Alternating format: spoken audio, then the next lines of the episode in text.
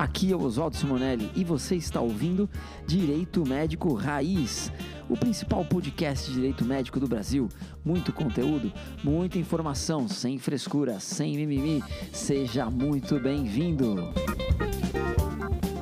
Muito bem, galera Direito Médico Raiz, estamos aqui de volta com o nosso podcast depois de um período, um longo inverno sem episódios para vocês. Estamos aqui de volta, né? Muito conteúdo sobre direito médico. Quem está chegando agora não, não viu ainda os episódios anteriores, a gente tem aí uma, uma série de boas entrevistas e grandes bate-papos aí para vocês.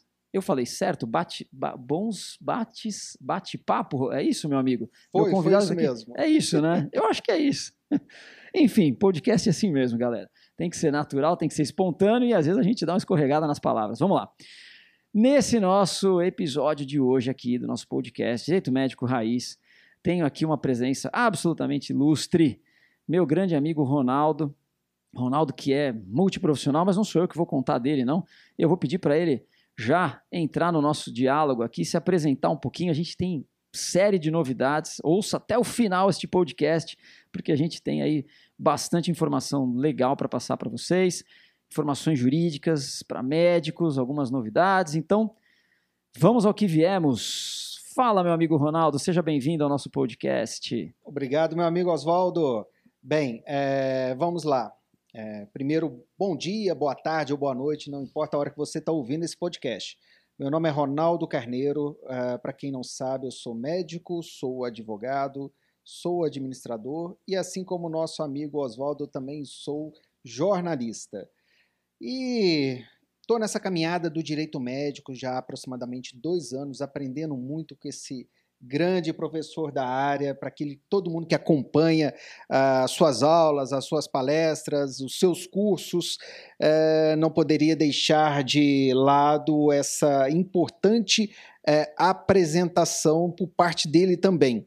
Bem, uh, o nosso intuito aqui hoje é falar um pouquinho sobre o direito médico, mas uma outra vertente, uma vertente mais para o profissional de saúde.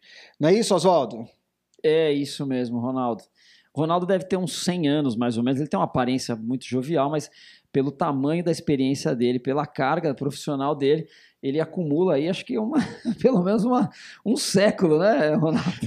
Não, não, não, chega, não chega a ser um século, né? Mas vamos dizer que bate ali nos 90 anos. Não, o Ronaldo, brincando, ele, brincando. Ele, ele é um, um cara sensacional que como eu costumo dizer, né, que, que um, um desses grandes amigos que o direito médico me deu, e é um profissional de excelência em tudo que ele faz. Né? Então, é um cara extremamente estudioso, né? mas não só estudioso. Né? Ele não é, é, é e tá tudo bem, quem é acadêmico, não é essa crítica que eu quero fazer, não, mas ele, ele é, além de ser estudioso, ele é um cara que tem muito, uh, uh, tem uma carga prática muito grande ele efetivamente põe a mão na massa, tanto na medicina quanto no direito. É um, é um, é um, é um médico que ainda, você ainda está na linha de frente, Sim, né? ainda estou, ainda estou. É, Para quem esteja esteja ouvindo esse podcast depois da pandemia, espero que passemos por esse período o mais rápido possível. Estou desde o início trabalhando na linha de frente até hoje também. É, saí de um plantão ontem, peguei um avião, vim direto para São Paulo para a gente poder fazer esse bate-papo e contar essas novidades para vocês. Que legal. E o Ronaldo, enfim, já passou. Ele, ele, ele acho que do, do, círculo próximo foi um dos primeiros que, que, eu conheço que teve, né? É, foi acometido aí com a, com a Covid, enfrentou a doença e, e, voltou, né, para frente, para a linha de frente, enfim. Então, eu estou só contextualizando, na verdade, para mostrar que ele, ele é atuante. E ele tem uma preocupação muito grande com a informação jurídica dentro do ambiente médico, dentro do ambiente hospitalar. Ele é um profissional que, que tem essa preocupação em propagar né, essa, essa informação jurídica. Né? É, nós conversávamos aqui em off, né, antes de entrarmos aqui no nosso podcast até, sobre pontos importantes, né? Que, que a gente vê que o médico ele tem uma, uma carência muito grande de informação nessa área, né? Exatamente, exatamente.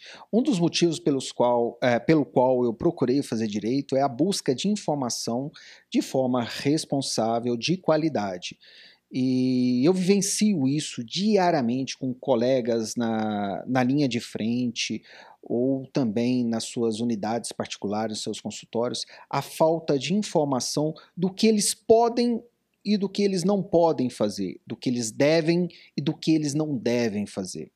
Foi pensando nisso, né, passando por todo este momento que eu cada vez mais me procurei me especializar para poder tentar de alguma forma transmitir esse conhecimento de uma forma bem resumida, bem tranquila, sem aquele juridiquês, né? Que, pesado, maçante, que, que causa um certo sono. Eu acho que aula de direito poderia ser feito à noite, no, é, antes de dormir, porque dá um sono, mas é necessário. Rapaz, você fala essas coisas, eu fico me lembrando da faculdade. É, claro, né? Eu fiz direito antes de você, até porque sua primeira faculdade foi medicina. Mas eu me lembro, eu nem sei como é que é o ensino jurídico hoje, em termos de grade curricular e tal, mas eu tinha direito romano na faculdade, né? Porque nós estudávamos o Código Civil de 1916. em 2002 é que o Código Civil mudou e eu já estava formado há algum tempo. E nós tínhamos, rapaz, era sexta-feira, as três últimas aulas, cara, era só direito romano. Meu Deus. Era, uma, era, era difícil, hein, ficar acordado. Era difícil, era difícil. E direito romano que o professor chamava Deonero. não era coincidência, não. Mas Aí o nome complicava. Do, o sobrenome do professor era Deonero. E era, só podia dar direito romano, né? não sei nem se ele algum dia vai ouvir esse podcast. Fica um abraço pro professor Deonero, que dava direito romano pra gente na faculdade. Era um excelente professor, mas a matéria não ajudava muito, né? É. Mas é isso, essa questão do juridiquês que você falou, né? É, exatamente. É, eu vejo muitos colegas me procurando, trocando ideias, mandando questões para mim, perguntando coisas que, assim, aos olhos de quem é, vivencia o direito, é uma coisa simples, fácil de resolução. Mas para eles, por eu não não terem essa formação, é, de serem profissionais em excelência na sua área, porque a faculdade de medicina, ela é diferente de qualquer outra faculdade, ela prepara o profissional para aquele único ato, tratar e cuidar do paciente. Eu falo que o profissional médico é aquele profissional que ele sai somente capacitado para tratar e cuidar do paciente. Ele não tem conhecimento administrativo, ele não tem conhecimento da, financeiro, não tem conhecimento, ainda mais conhecimento jurídico. Então, essa falta de informação, de orientação, né, o qual aqui fica também um adendo que o nosso papel não é suprimir é, a necessidade de ter um acompanhamento quando se faz, faz necessário de um advogado, né? Nosso papel aqui não é esse. Nosso papel é apenas é, falar para eles questões cotidianas de como lidar com situações complexas que chegam para ele e que ele tem que tomar uma atitude de forma imediata. Não, perfeito. E, e até é, te interrompendo, mas para uma intervenção exatamente nesse ponto, Ronaldo. É, ninguém vai ser louco o suficiente para falar que o médico tem que andar com o advogado a tiracola, não é isso. Exato. Mas ele tendo essa orientação jurídica mínima, quando ele precisar de um serviço jurídico, né, quando ele sentar ali com o advogado e dizer, olha, surgiu um problema no meu plantão, assim, assim, eu estou precisando de uma orientação, tal, tal, e o advogado começar a perguntar algumas informações para ele, ele tem capacidade de passar para o advogado as ferramentas necessárias para o advogado entender e ajudá-lo. Sim. Então você pergunta para o médico: ah, mas você anotou no prontuário? Não. Ah, mas você é, relatou isso para o teu superior? Não. Você registrou isso em algum lugar? Não. Então, aí não tem o que fazer, né? Você vai no máximo chorar junto com o médico, porque você não vai ter como ajudá-lo na defesa. Então, eu achei muito importante isso que você pontuou, quer dizer, não é substituir o advogado, do direito médico não é fazer com que o próprio médico seja né, o, o, o, o seu próprio defensor. O seu próprio defensor, tal, mas com uma orientação mínima, né, ele consegue, quando ele tiver um problema, quando ele precisar né, de um apoio jurídico, de um advogado especializado na área, ele tem as ferramentas necessárias para isso, né? Exatamente, essa é a grande questão, né? A gente fala que são duas linguagens totalmente diferentes, duas realidades totalmente diferentes. E o nosso papel aqui é realmente fazer com que os dois conversem a mesma língua, consigam se entender. E o médico, quando se fizer necessário ser defendido, é, que consiga passar de forma substancial tudo aquilo que se demanda a ser necessário para a sua defesa ou a sua orientação. Esse é o nosso papel, é trazer uma linguagem qual tanto o advogado quanto o médico possam se entender. Não, perfeito. E esse tipo de informação dentro do ambiente médico, ele, ele faz com que as coisas possam funcionar melhor, né? Quando você tem um médico é, bem capacitado, não só seu ponto de vista médico, mas porque é, é, a, gente, a gente tem que é, é, compreender que a nossa sociedade ela é baseada em relações jurídicas. Sim. Né? Quando você acorda de manhã, que você, ou sei lá, quem acorda à noite, enfim, mas ainda mais médico, né? quando você acorda em algum horário, né? e você abriu a porta da sua casa, você já começou a estabelecer relações jurídicas. Exatamente. Você ligou o convívio, o seu carro. O né? convívio se faz através de normas jurídicas pré-estabelecidas. Exatamente. Então, quando ele está no ambiente hospitalar, ele está cercado de relações jurídicas. A relação dele com o seu superior, com o diretor, com, com o chefe da especialidade, a relação dele com o paciente, relação dele com é, é, a, a, a, enfermagem, os, os, outros profissionais da saúde, são todas relações jurídicas né, naqueles ambientes. Então, é, é, é importante, né, como já diz né, a antiga máxima, aí, conhecimento é poder. Né?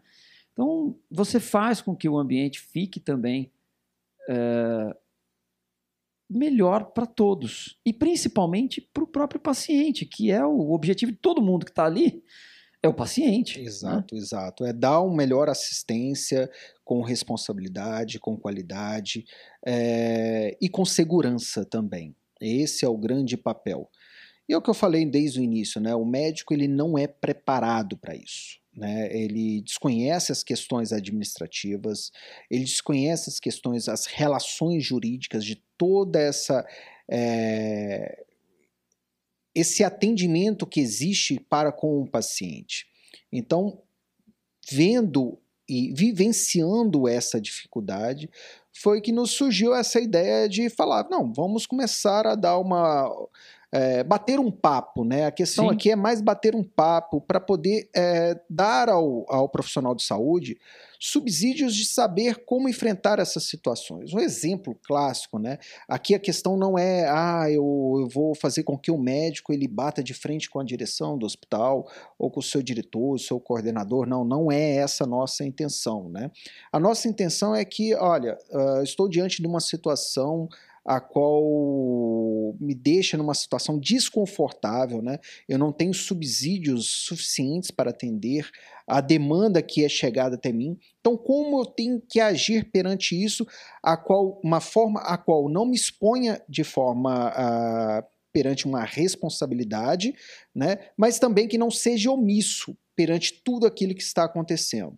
É, sabemos que muitos médicos, também muitos profissionais de saúde, independe daquela fonte, daquele trabalho, e uma vez eles entrando, uh, uh, indo de frente, batendo de frente com o seu coordenador, ele vai perder sua fonte de renda. Então não é Sem o nosso principal objetivo aqui. Isso tem que ficar bem claro, né? Não, e, e, e o objetivo é levar informação também para quem ocupa cargo de direção. Exatamente. Né? Saber também das responsabilidades que eles têm perante todos os atos por ele praticado ou não praticados, né? Exatamente, exatamente. Eu vejo que assim há uma preocupação muito grande e, e, e, e acho que isso também serve, né, para os nossos colegas advogados que estão ouvindo, e tal. É, existe uma, uma preocupação. Os médicos têm um medo real, que é ser processado. Sim. Né? Isso é um medo real. Né? É, isso, em certos momentos, é também um pouco estimulado pela, pelos próprios advogados, enfim. E a gente tem trabalhado muito para mudar um pouco essa visão. Né? É, a gente usa até, enfim, alguns. A, a, a, gente cria né, alguns movimentos, como a gente fala que a advocacia no direito médico é uma advocacia feita de histórias da vida real, é uma advocacia de gente que tem que gostar de pessoas para isso, né? Exatamente. Não é uma advocacia mecânica, sem, sem, sem qualquer julgamento quanto a ser melhor ou pior, não é essa a função, mas não é igual a um direito tributário, por exemplo, que você senta ali e fica vendo números, papéis, né? Aqui são pessoas, né? Exatamente, você está lidando com um conflito de pessoas reais, né? Exatamente. De situações as quais às vezes tem uma carga emocional muito grande. O que houve, na verdade, não, é, não foi nenhuma falha, nem um erro, mas um erro de comunicação, uma falha na comunicação. Sim. Não um ato, é, um ato equivocado da prática da médica ou do profissional de saúde. Houve um erro de comunicação. Então, o nosso papel aqui, pode-se dizer, é mais fazer com que essa comunicação aconteça orientar de forma ao qual o, os profissionais, tanto profissionais de saúde e até também a, a, os profissionais do direito e do, da administração, possam fazer com que haja essa comunicação e essa comunicação seja estabelecida de forma clara que ambas as pontas compreendam o que está sendo falado, o que está sendo exposto. É, não, perfeito, perfeito. É, a gente está falando de duas das profissões mais antigas do mundo. O direito e a medicina são duas das profissões mais antigas. Né? É, é, eu costumo comparar aqui, eu digo que o, que o direito e a medicina já estão juntos desde o juramento de Hipócrates, porque o juramento de Hipócrates já tem princípios jurídicos ali, fala de aborto, fala de é, é princípio bioético que a gente utiliza hoje, né, da, da beneficência, da não maleficência, fala de sigilo.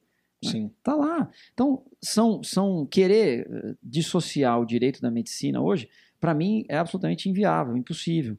Eles já estão. A gente só está, na verdade, a gente não está criando o direito médico. A gente só está redescobrindo ele, porque Exatamente. ele já existia. Exatamente. Ele já existia, né? E o, é... direito, e o direito médico, uh, as pessoas muitas vezes as pessoas questionam, mas que área do direito é esta? Uh, a gente já viu várias pessoas. Me, me conta, isso existe? Eu nunca ouvi falar isso. Isso é novo. Isso é novo na questão, é, pode-se dizer, formal, é, é novo, mas é, material. É. ela é. o, o Oswaldo abordou muito bem. Ela já existe desde a época uh, do juramento, do, do, da época romana. O que a gente está trazendo, na verdade, é fazer com que essas duas áreas, que pode-se dizer que sempre andaram juntos, que agora elas se conversem né, que elas se entendam Sim. e que os dois profissionais possam realmente é, levar uma linha de, de, de diálogo, o qual possam resolver os conflitos, ainda mais nesse momento a gente está vivenciando o momento da pandemia, que se está trazendo de forma muito mais clara a necessidade de desconhecer de forma mais aprofundada esse direito que hum, é, pode-se dizer formalmente é novo, mas materialmente é muito antigo. Né? Sim, perfeito. E, e, na verdade, assim, trazer uma certa organização de estudo. Sim. Porque quando a gente, quando a gente sistematiza uma área, é, é, é, sei lá, você pega, por exemplo, áreas que não são as clássicas, as tradicionais do direito, né? o direito tem as suas tradicionais. Direito civil, direito penal, constitucional, administrativo, são as áreas clássicas, né? O trabalhista que veio correndo por fora, né? Porque é uma área mais recente do direito. Mas depois surgindo, tem direito marítimo, tem direito aeronáutico, tem direito militar. Né? Por que, que você cria essas áreas? Porque chega um determinado momento que você precisa organizar e sistematizar um determinado estudo.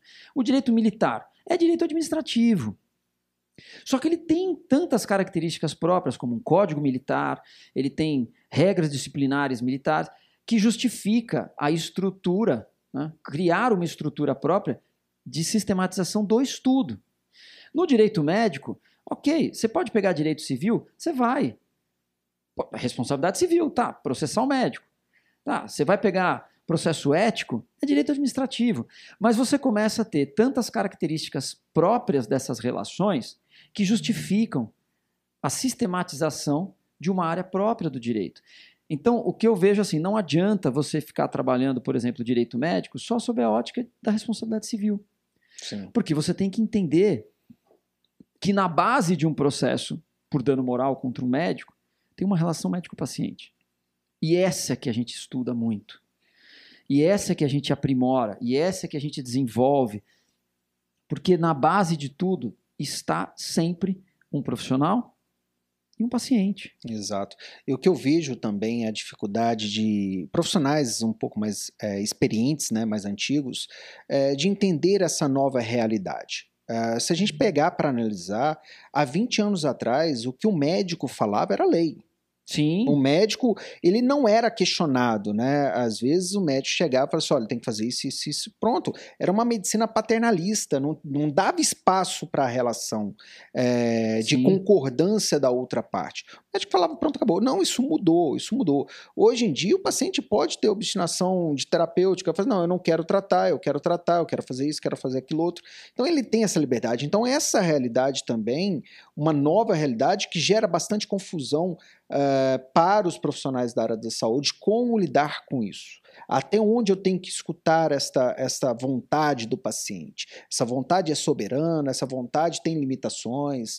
Uh, e como eu eu consegui montar uh, uma estrutura de diálogo para com esse paciente quando ele tem uma certa resistência perante determinada, uh, determinado tratamento proposto a ele. Então, Sim. essas são situações hoje em dia que perturbam muito o profissional da área de saúde. Sim, sim. E, e, e, é nesse sentido, né? Agora voltando aqui para o início da nossa conversa, é nesse sentido que a gente está preocupado em levar essas informações né, jurídicas Sim. para os profissionais. E não só para os profissionais, para os pacientes também, porque é importante todo mundo Sim. conhecer, né? É, é, é, a gente vive um momento e isso impulsionado a partir dos anos a partir dos anos 80 com a Constituição, claro, mas a partir dos anos 90 com o Código de Defesa do Consumidor, em que houve, né, e utilizando um termo bem moderno, né, houve um os, é, é, os pacientes enquanto consumidores, né, houve um empoderamento, né, do paciente. E isso é bom sob diversos aspectos, porque vivíamos épocas de muitos abusos das empresas, né? É, só que isso, quando passou a refletir em, em situações mais sensíveis, como a medicina, né? você colocar de um lado um paciente como consumidor e um médico numa posição de fornecedor de serviços, é, na minha opinião, né, isso foi prejudicial à relação médico-paciente. Sim, porque anteriormente a isso a relação era de confiança. Agora se tornou uma relação comercial.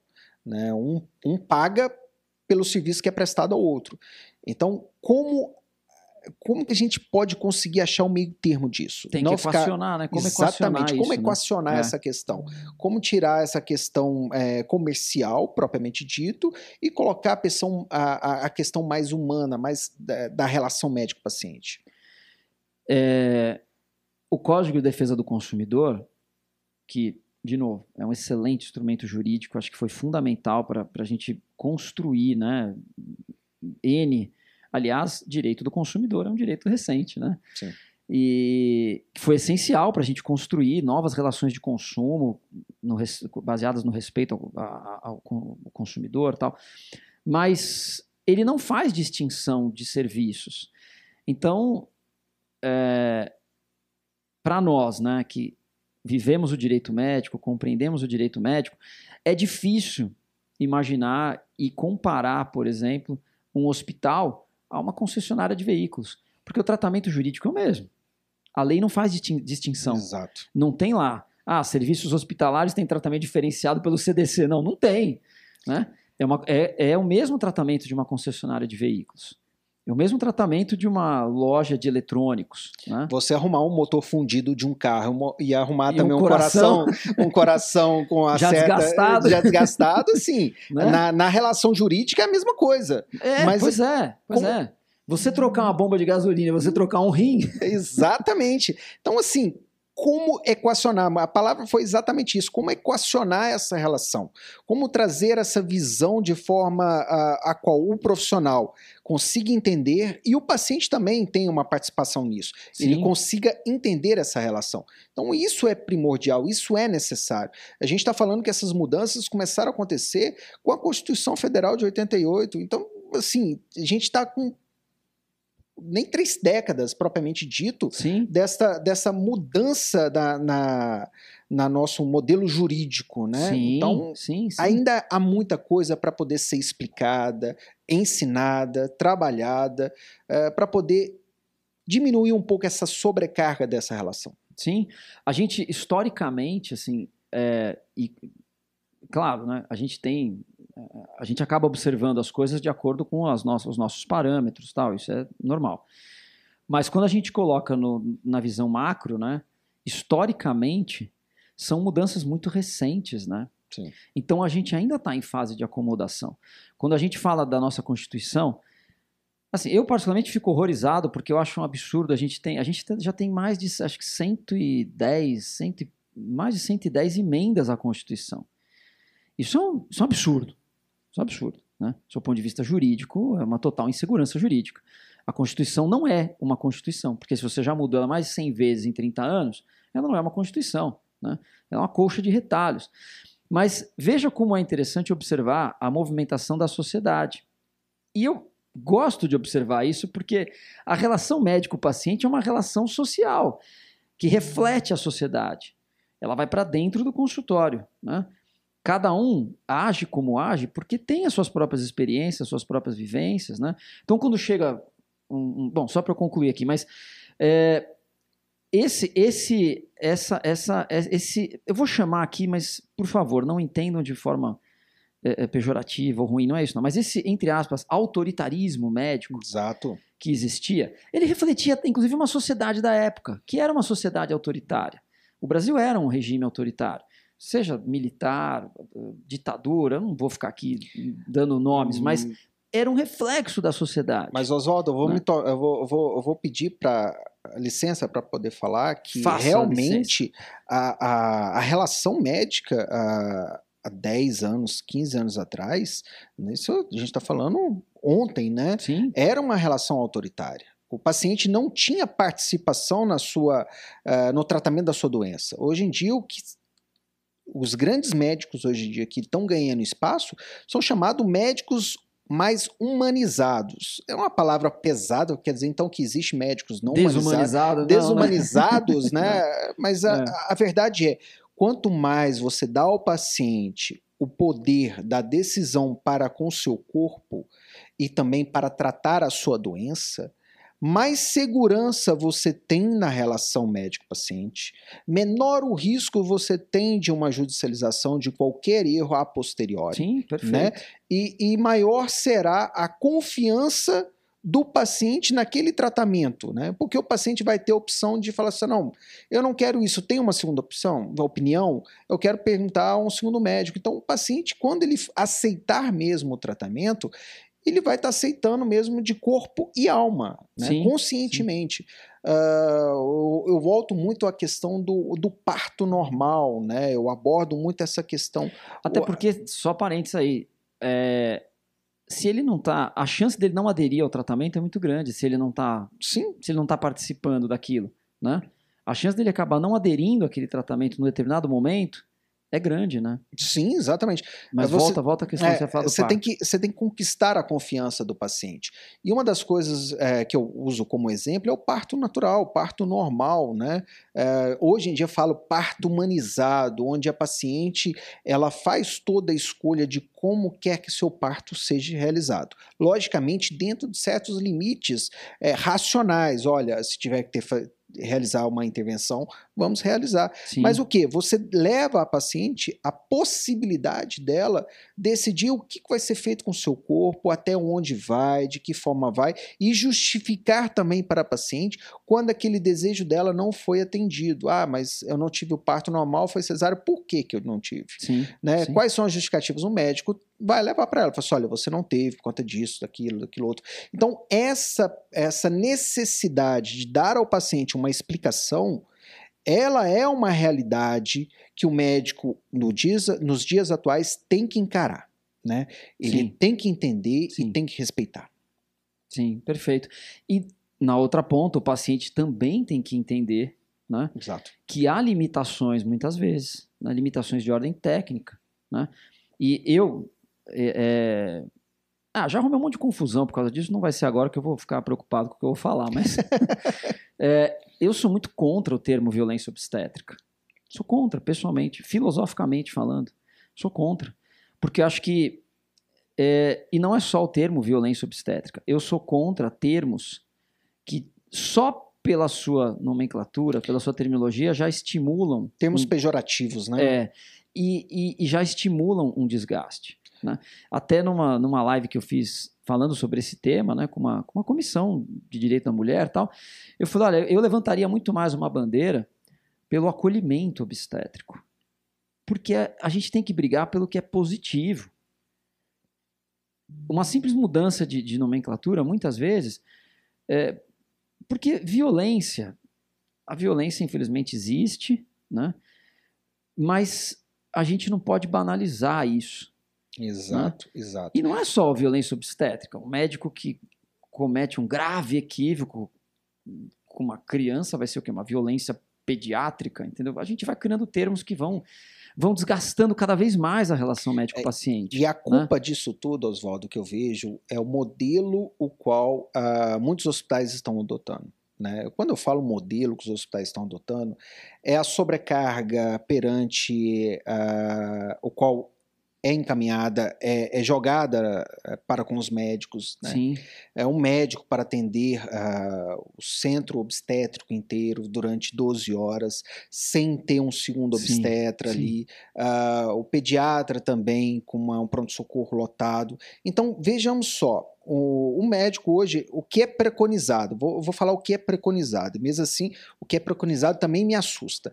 O médico, em 12 horas, ele tem que atender os, alguns conselhos regionais de medicina, fala que ele só pode atender 40 pacientes. 40 pacientes, se você tirar uma hora de almoço, dois tempos de 15 minutos para poder ir no banheiro e descansar, né? Médico vai no banheiro também? É, às vezes usam a sonda, né?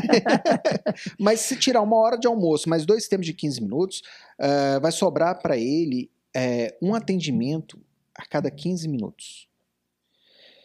Um atendimento para cada 15 minutos, sendo um médico só, isso vai dar para ele a condição de, às vezes, ele atender uma urgência, uma emergência, que ele fique uma hora, sim. e ele vai ter que tirar essa, essa, sim, esse tempo sim. perdido, vamos dizer assim, né? Que ele, é, ele teve que prestar esse paciente na emergência para atender os outros pacientes que estão lá na porta. Então, às vezes, a população está brigando com o médico, está xingando o médico, mas ela desconhece também que o médico está ali sozinho. O, o problema e... é uma, um problema administrativo o médico muitas vezes ele é uma vítima também do sistema. Sim, sim. Junto com o paciente. Sim. Né? Esse é um trabalho que a gente tem. Eu, eu brinquei com a história do banheiro porque é, a gente, no, cara, seria tão seria tão grandioso se as pessoas se acostumassem a se colocar um pouquinho no lugar do outro, né?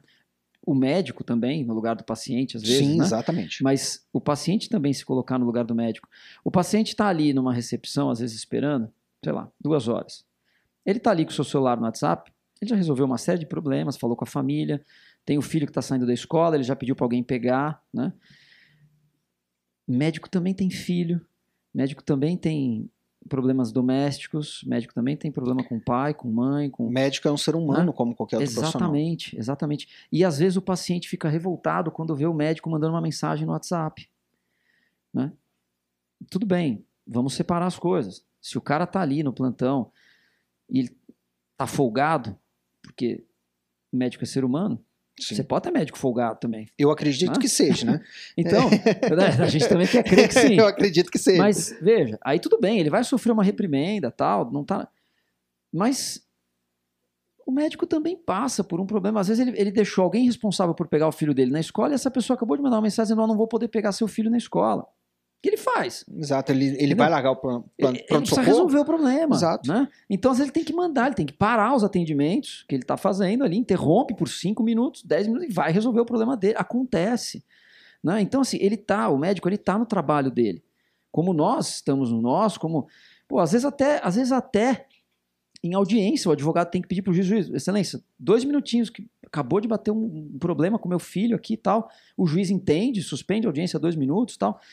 Então, assim, esse entender que o médico está inserido num contexto social, né? E esta é a grande questão, a grande pegada que a gente quer trazer, né? Mostrar o lado do médico, né, mostrar para o médico como lidar com essas situações e também trazer informações aos pacientes, aos usuários do sistema de saúde, seja suplementar, seja o sistema único de saúde, é, esta visão macro do sistema, né, como funciona o sistema, né, Exatamente. de quem é a culpa, onde está o problema, quem cobrar, como cobrar, de que forma fazer, fazer também com certa consciência, né, não é, não adianta ir lá brigar vomitar, né, vamos dizer assim, trazer sim, essa linguagem, sim. não vai adiantar, isso não vai resolver um problema. Como agir? Né? Então, essa é a nossa pegada. É trazer uma informação de qualidade é, para você, você que está usando o sistema ou você que está ali prestando serviço no sistema. Perfeito. Não, perfeito. Acho que esse. esse e aí, enfim, é, a gente. Na verdade, a gente cai naquilo que você comentou, né? É, é, é a humanização desse sistema. Né? Sim. Quando a gente fala de de humanização da medicina, na verdade não é a humanização da medicina, é a humanização do sistema. Do sistema. Eu, eu comento quando. Eu já contei para algumas pessoas isso, enfim, talvez acho que não, não tenha te contado. Quando, quando os gêmeos. Eu, eu tenho gêmeos, né? Dois meninos. Tenho um mais velho, tem gêmeos mais novos. Quando eles nasceram, é, a bolsa estourou. Né? Foi numa segunda-feira de carnaval. Correu para o hospital. Sorte que era segunda-feira de carnaval, porque estava tudo vazio. A gente mora aqui em Arujá, próximo a Guarulhos, e o hospital, a Promatre, lá na Paulista. Então foi uma, uma tensão até chegar lá, né? E do tempo que eu cheguei no estacionamento, que eu peguei o ticket do estacionamento até nascer o primeiro, que é o Felipe, deu 10 minutos. Deu 10 foi minutos. rápido. 10 minutos.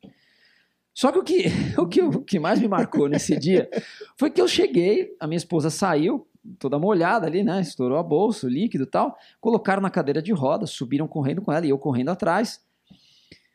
E eu cheguei no balcão, ela já entrou direto para a triagem ali, né, da maternidade, já estava o pessoal da enfermagem olhando, já tinha um com a cabeça quase para fora ali. E o rapaz no balcão falava assim: "Senhor, o senhor tem que pegar a senha". E eu falava assim: "Mas tá nascendo". É a falta de preparo. E o menino começou grande. a ficar nervoso comigo. Ele falou: o senhor tem que aguardar a sua vez. O senhor tem que pegar a sua. Aí, do meu lado, tinha um rapaz que ele era o próximo. E ele pegou a senha e falou: amigo, toma, o meu não é tão urgente, eu pego uma senha no teu lugar aqui, pode ir. E eu agradeci ele, peguei a senha, botei no balcão do rapaz, falei, sou o próximo, né? E nisso minha esposa já estava até saindo na maca direto pro, pro centro cirúrgico. Teve que fazer cesárea, não deu para fazer normal por causa da posição dos gêmeos e tal. Mas é, é, é, quando a gente fala de humanização, né, não é o médico humanizar, é o sistema. É o sistema. É o sistema, né? A coisa entra num automático às vezes. Às vezes num, o problema acontece, Oswaldo, só contextualizando essa, essa posição que você colocou, essa situação.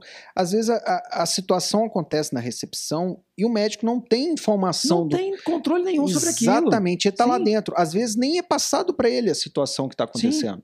Né? Às vezes a, a triagem é falha, e às vezes o, médico, por conta disso, ele é responsabilizado. Sim. Então, como agir, de que forma agir, quem responsabilizar, como lidar com essa situação tão peculiar que é a saúde. Eu falo peculiar que ela é diferente de qualquer outro ramo do direito, uh, qualquer outro ramo profissional, porque você está lidando com vida. Você está lidando com, com uma estrutura, que eu falo, estrutura é, é, o ser humano, né? Que você não tem uma fórmula. Cada um responde de uma forma, Exatamente. cada um tem uma filo, filo é, a, a, o organismo dele acaba a, respondendo ao tratamento de uma forma, outro de outra forma. Então não tem, não tem como você ter uma massa de bolo para tratar todo mundo de forma igual. Sim. É, não, é isso mesmo. E, e eu costumo brincar com o pessoal, né, na, na, nas aulas, eu falo, tem dois profissionais que não podem errar. Você sabe quais são, Ronaldo? Olha, o, me, o primeiro eu vou falar. Tem dois profissionais que não, o não primeiro é o médico, né? o segundo é o piloto de avião. É, tá certo. Esses dois não podem errar de jeito nenhum. Mas é, o que a gente precisa, e aí já para a gente caminhando para o encerramento aqui do nosso bate-papo, né? Que está extremamente agradável, a gente não vê o tempo passar, né? Exato.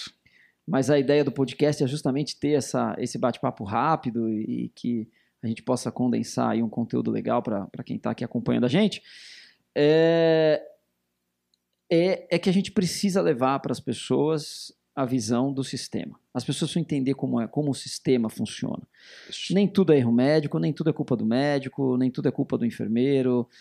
Muitas vezes os profissionais da saúde são vítimas da situação, tanto quanto os pacientes, e quanto mais a gente conseguir aproximar esse, esse entendimento. Esse universo, né? Exatamente. Melhor será para o sistema de saúde como um todo. E é essa a nossa pegada, né, agora, né? É essa a nossa missão, é trabalhar, é é é, tentar semanalmente conversar, trazer uma, ou uma situação hipotética, ou um caso específico, é, ou conversar com um especialista para poder saber como lidar. E às vezes também lidar como, com o próprio paciente, né? Sim. Por que sim, não o sim. paciente participar e falar assim: olha, ah, passei por uma situação tal, vamos fazer essa análise. Ou seja, dar voz a todo mundo que faz parte desse sistema para a gente poder achar uma forma de lidar com essa situação. Ou Perfeito. seja, através de uma informação de qualidade ou através de uma explicação técnica para aquela situação específica. Perfeito, perfeito. E aí? Gostaram, curtiram? Acompanha então as redes sociais para ficar atento às novidades. Qual que é seu Instagram, Ronaldo? É Ronaldo CAJ. Ronaldo CAJ, arroba Ronaldo CAJ é o Instagram do Ronaldo. Você não tem YouTube ainda, né? Não, então não. vamos providenciar um. Tem que ter canal no YouTube. Vamos abrir um Rapaz, canal lá. É, é, é muita coisa. Eu falo que ah, nesse meio tempo, é, o meu tempo é bem corrido, né? Eu ia até falar assim que você faz da meia-noite às seis, você é capaz de responder, É, plantão, dou né? plantão, então, dou plantão, essa dou piada plantão. não cabe nem aqui. Exatamente, essa piada infelizmente não cabe, né? É, eu falo que a gente tem que fazer o possível. Eu gosto de fazer muita coisa, mas eu gosto de fazer com qualidade. Não tem como eu Legal. estender mais a, a- a minha área de atuação, porque o intuito é fazer, fazer cada uma das coisas que eu me propus a fazer com qualidade. Muito é um bom. futuro, é um futuro próximo, mas não agora. Não, muito bom. Então sigam o Ronaldo aí no Instagram, acompanhem as novidades. Vocês já devem me acompanhar. Só tem lá o canal no YouTube, os Autos Mandar Direito Médico, no Instagram. Temos o nosso Clubhouse também.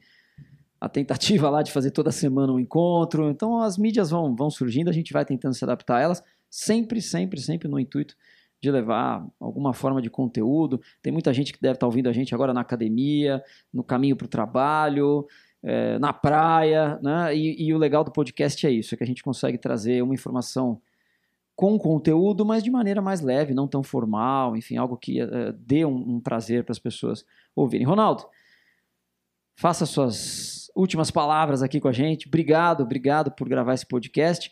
E agora vamos acompanhando aí que tem novos projetos surgindo aí, né, Ronaldo? Exatamente. É, agradecer a oportunidade ao nosso grande professor Oswaldo é, de tentar trazer essa informação, de conseguir levar essa informação né, ao público em geral e informar que esse podcast ele vai estar sendo gravado de forma itinerante. Itinerante que eu falo hoje em dia a tecnologia nos dá essa facilidade, né? Eu não vou precisar de vir até São Paulo, não que eu não queira, não que eu não me sentir confortável, mas assim, é uma maneira de a gente otimizar o tempo e agradeço muito a sua hospitalidade, a sua recep- recepção para com a minha pessoa. Fiquei lisonjeado e obrigado a todo mundo que está ouvindo aqui esse podcast e aguarde, aguarde que vai vir mais novidades por aí. Show de bola, Um pessoal. abraço. Como disse o PH quando veio aqui, estou conhecendo os estúdios do Direito Médico Não Para. que legal, muito bom ter recebido você aqui. E é isso, pessoal. E para os colegas advogados que estão ouvindo aqui, o direito médico é uma advocacia muito, muito próspera, cada vez mais crescente, mas é uma advocacia altamente especializada porque lida ao lado do médico, lida com vidas. A gente costuma dizer que o direito médico, em alguns momentos, até salva vidas, né? Uma Exato. judicialização, um leito, uma cirurgia, um remédio, enfim. Então, é isso. Obrigado, obrigado pela companhia de vocês. Até o próximo episódio, Direito Médico Raiz. Valeu, galera. Um abraço. Valeu, Ronaldo. Valeu, valeu, abraço. Abraço.